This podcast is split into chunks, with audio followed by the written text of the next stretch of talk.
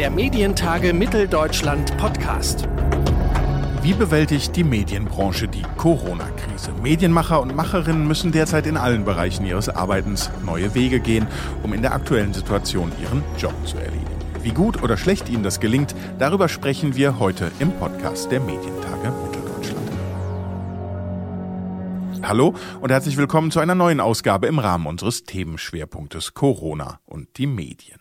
Mein Name ist Claudius Niesen und ich freue mich, in der heutigen Ausgabe mit, pardon, einem Medien-Urgestein sprechen zu können, mit Friedrich Köppersbusch. Einige von Ihnen kennen den Journalisten und Produzenten vielleicht noch aus der WDR-Sendung Zack oder durch sein Format Tagesschaum anlässlich der Bundestagswahl 2013. Pünktlich zur Krise ist er neben seiner Arbeit hinter den Fernsehkulissen nun auch wieder auf dem Bildschirm zu sehen, zumindest bei YouTube mit dem Format Locker Room, was am Ende im Prinzip ein umbenannter Tagesschaum ist. Herr Küppersbusch, jetzt auch noch Sie mit Locker Room. Warum? Ja. Hatten Sie Langeweile? Nee, wir haben tatsächlich reflexartig zuerst geguckt, äh, nachdem alle unsere Produktionen in, in den Lockdown liefen. Wir arbeiten gerade an einem Dreiteiler über Zwangsarbeit im Nationalsozialismus. Äh, Zeitzeugen, wenn sie noch leben, 93 Jahre, Ukraine, Polen, New York, keine Chance. Also wir mussten alles einfrieren. Äh, das war bei den ähnlichen äh, anderen Produktionen ähnlich. Ähm, klar, dann, dann befasst du dich auf einmal zum ersten Mal in der Unternehmensgeschichte, wie geht eigentlich Kurzarbeit, wie ist das mit diesen Betriebskostenzuschüssen, brauchen wir jetzt einen Kredit? So, und äh, in der Zeit haben dann äh, Günther Jauch und äh, Sebastian Puffpaff und alle in die, in die Webcam gesendet und die Versuche scheiterten. Und äh, ja, dann dachte ich, dass da, nachdem wir unsere internen Probleme geregelt hatten, also die kaufmännisch-buchhalterischen, haben wir gesagt, nee, also irgendwie muss man doch auch journalistisch antworten, äh, Lagerkoller vermeiden und hinaus damit. Und so entstand das. Das heißt, Locker Room ist im Prinzip eine Arbeitsbeschaffungsmaßnahme. Nee, äh, das, das, ist eigentlich ein Therapeutikum, dass wir uns da nicht, äh, äh, also dass ich nicht nachts um sechs an die Tankstelle fahre und die Zapfsäule interviewe, weil mein Journalistenleben so langweilig geworden ist unter dem Lockdown. Aber Sie können ja auch ansonsten immer noch Gitarre spielen, oder? Das wird in Fachkreisen zu Recht bezweifelt, aber es ist immerhin, immerhin kein Playback. Da bin ich immer ehrlich gesagt ein bisschen neidisch, weil äh, mit Gitarre, also ich, ich, konnte immer nur Blockflöte, aber Blockflöten und Gitarren mal beiseite. Es geht ja jetzt gerade die Meldung rum, äh, dass äh, die öffentlich-rechtlichen, ähnlich wie Sky, ja dem Fußball schon mal einen ordentlichen Vorschuss zahlen. Ist das jetzt, äh, wir haben gerade darüber gesprochen, dass Sie sich auch mit Kurzarbeit befassen und damit, wie man Produktion weiter vorantreiben kann. Merken Sie was davon, dass sich die öffentlich-rechtlichen, für die Sie ja auch in nicht unerheblichem Maße arbeiten, äh, sich nicht nur um den Fußball bemühen, sondern, ich sage es jetzt mal salopp, auch um Ihre anderen Dienstleister? Also es gab relativ schnell vom ZDF eine Ansage, dass die Produktionsfirmen, die fürs ZDF arbeiten und in den Lockdown laufen, ähm, Produktionsvorschüsse bekommen können. Das hat die ARD dann mit ein paar Wochen Verspätung nachgeholt. Ähm, also die öffentlich-rechtlichen Sender haben da zumindest erstmal Haltung gezeigt und gesagt, Leute, wenn ihr gerade an Produktionen für uns arbeitet und jetzt auf dem Trockenen landet, dann können wir euch helfen. Im Einzelnen ist das so mit Vorschüssen und Bürgschaften und wann ist die Rohschnittabnahme und habt ihr schon gedreht und wem gehört das Drehmaterial dann immer ein bisschen vertraglich komplizierter. Das Signal fand ich aber erstmal erfreulich. Also das war beim ZDF sogar schneller als die Bürgschaftszusagen der Bundesländer. Und äh, wie geht es im Moment, Friedrich Köpersbusch als Unternehmer? Also Sehen Sie eine Perspektive? Haben Sie wirklich das Gefühl, dass es ein Problem werden könnte für, für Pro Bono oder äh, ist es eher was, womit Sie umgehen und äh, wo Sie denken, das ist relativ bald wieder vorbei? Ja, erstmal ist das ja ein Jungbrunnen, was es angeht, in einer Situation, wo viele Strukturen nicht zur Verfügung stehen und viele gelernte Möglichkeiten. Wir fahren da mal eben hin und drehen eben nicht mehr möglich sind, Neues zu erfinden. Das befeuert uns ja, das macht Spaß. Also ich habe auch mitunter schlechtes Gewissen, wenn Kolleginnen und Kollegen da bis 23 Uhr sitzen und jeden Tag eine Sendung zusammenkloppen. Das heißt, wir überlegen, wo wir die Bonuszahlungen hernehmen in einer Zeit, wo wir nichts verdienen. Und an der zweiten Stelle, ja, unser Steuerberater schimpft uns immer aus, weil wir eine relativ hohe Rücklage haben. Er sagt normalerweise bei so einer kleinen GmbH nimmst du jedes Jahr den Gewinn raus, damit du auch gute Laune hast. Und jetzt bewährt sich das so ein bisschen. Als Geschäftsführer das ist ja relativ banal. Ich muss äh, jederzeit sagen können, dass ich die nächsten drei Monate alle Kosten bezahlen kann, also Löhne, Gehälter, Mieten, Leasingraten.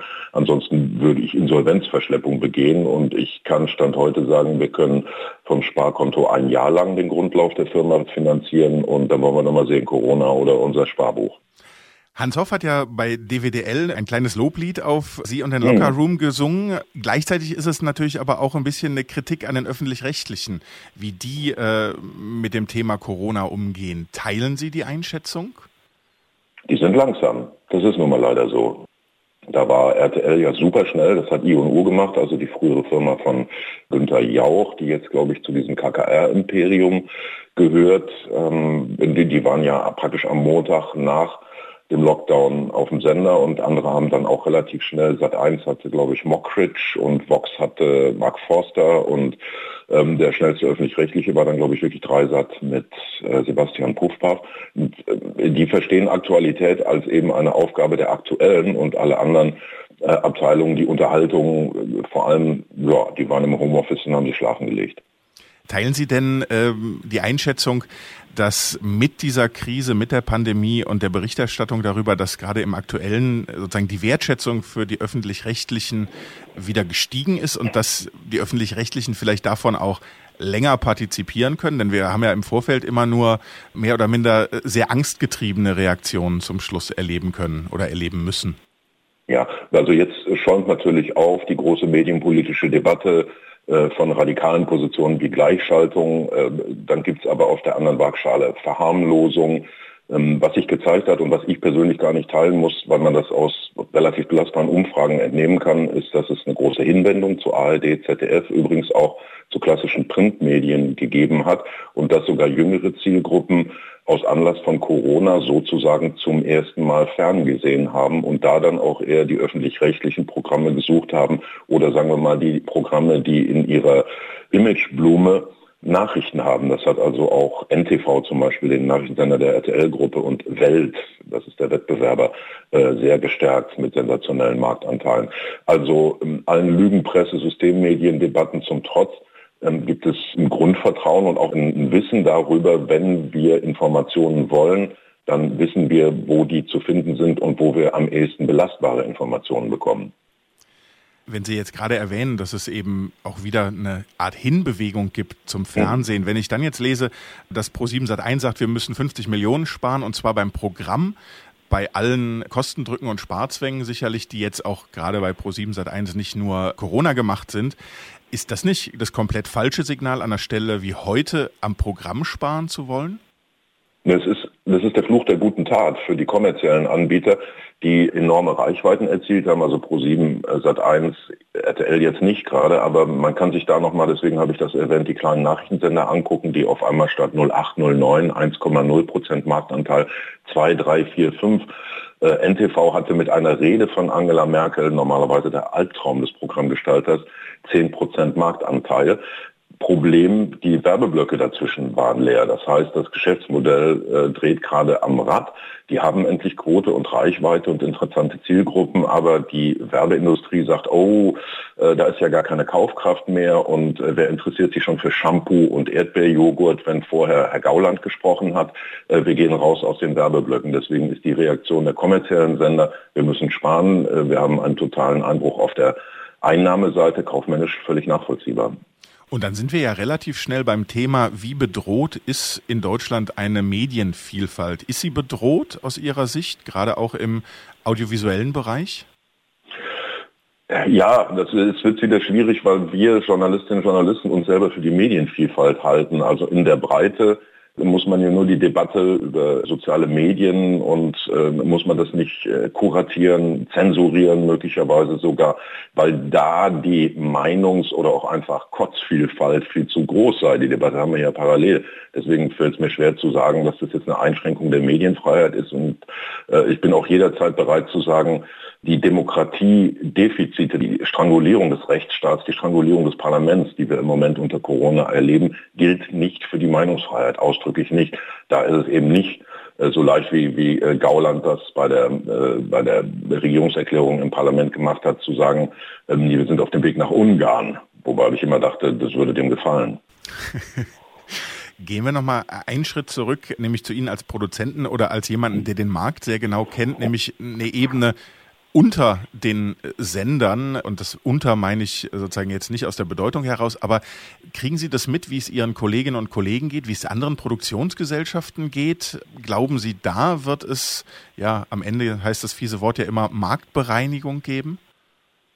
Das ist ja sowieso schon seit längerer Zeit unterwegs, dass mittlere, mittelständische Produktionsfirmen, also da, wo ich es mal in aller Bescheidenheit sage, das größte kreative Potenzial ist, weil wir klein sind, weil wir wendig sind und weil wir eigentlich jeden Film machen, auch als Bewerbungsunterlage bitte auch den nächsten Film machen zu dürfen, dass äh, man entweder am Ende der Selbstausbeutung umkippt, das heißt die Firmen insolvent werden oder von der nächstgrößeren geschluckt werden. Das Beispiel, dass selbst Günter Jauch seine Firma jetzt an einen, ja, einen Krokodilen Hedgefonds verkauft hat, äh, dürfte da schon hervorleuchten.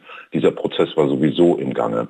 Aber die, ähm, die netzbasierte Bildberichterstattung die, als ich angefangen habe, hätten sie, was weiß ich, für einen Schneideraum und für eine Kamera und für die Technik selber Filme autark herstellen zu können, eine Million D-Mark auf den Tisch legen müssen. Und heute gehen sie mit 500 Euro in den Mediamarkt und sind sendefähig. Also da entsteht auch sehr viel Neues. Dabei ist ja die Frage, das haben wir im Audiobereich auch schon erlebt, obwohl es da natürlich schon immer einfacher oder günstiger war. Aber die Frage ist ja am Ende, was bleibt an Geschäftsmodellen, oder? Ja, das ist äh, die alte Branchenregel. Im Internet verdient keiner Geld, außer denen, die handeln mit dem Material. Also wenn sie Material herstellen, Bewegtbild herstellen, ähm, dann freuen sich vielleicht die Leute. Ähm, aber das Geld verdient auch an unserem Produkt letztlich YouTube, ist ja klar. Also derjenige, der mit dem Material, der es hin und her schiebt oder an Zielgruppen bringt oder ähm, mit Werbung versieht, monetarisiert, der verdient Geld, der Kreative nicht. Ist damit Locker Room sozusagen neben dem Spaß und der Vermeidungsstrategie als Therapeutikum äh, nachts nicht die Zapfsäule interviewen zu müssen, auch nochmal ein, ein kleines Signal. Wir sind auch noch hier, denkt an uns, wir können produzieren, wir produzieren gerne? Ähm, also erstmal ist es äh, cool, wenn man in die Kommentare guckt, dann ist es äh, und, und Debatten losgetreten hat. Das hat ein bisschen den Effekt, den Sie ansprechen. Dann poste ich natürlich immer jede Sendung als meinen WhatsApp-Status und kann dann völlig heimtückisch gucken. Unter der hat meinen Status angeguckt, wer aus der Branche alles unsere Show geguckt hat und freue mir den Arsch ab, weil ich denke, wenn ich das jetzt mit einer mit einem Inserat äh, in einer Branchen, auf einer Branchenplattform DWDL oder so hätte erzielen wollen oder äh, wenn ich denen jetzt alle vor lauter Langeweile total tolle Showkonzepte geschickt hätte, die man nicht machen kann, weil man kein Publikum ins Studio holen darf, ähm, dann wäre das sehr viel weniger effizient gewesen, als einfach zu sagen, hallo, jeden Tag, hier sind wir. Lustige Truppe, kluge junge Männer, bitteschön. Ohne jetzt weiter auf Lockerroom rumzureiten, aber haben Sie das Gefühl, dass wir Journalistinnen und Journalisten in der Krise in Sachen Berichterstattung, und zwar egal, ob es jetzt um Information geht oder um Unterhaltung oder irgendwas dazwischen, äh, den richtigen Ton finden? Oder anders gefragt, sind wir innovativ im Moment oder sind wir eher dabei, auch diese Krise irgendwie wie Business as usual abzuarbeiten? Also auf, auf einer Backstage-Ebene glaube ich ja, die Sender sind im Homeoffice und trotzdem, das merken wir, laufen Produktionen weiter.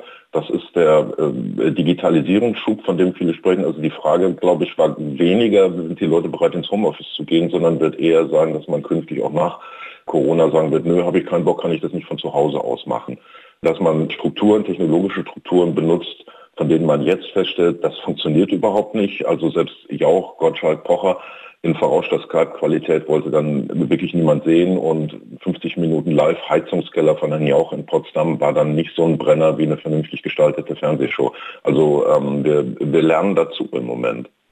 Aber das eine ist ja im Prinzip sozusagen Senden unter Homeoffice-Bedingungen und das andere wäre ja zu überlegen, äh, was für Formate jetzt passend wären, wie man anders erzählen kann an der Stelle. Und da geht es mir zumindest so, da habe ich jetzt noch niemanden entdeckt, wo ich sagen würde, wow, das haut mich so richtig vom Hocker.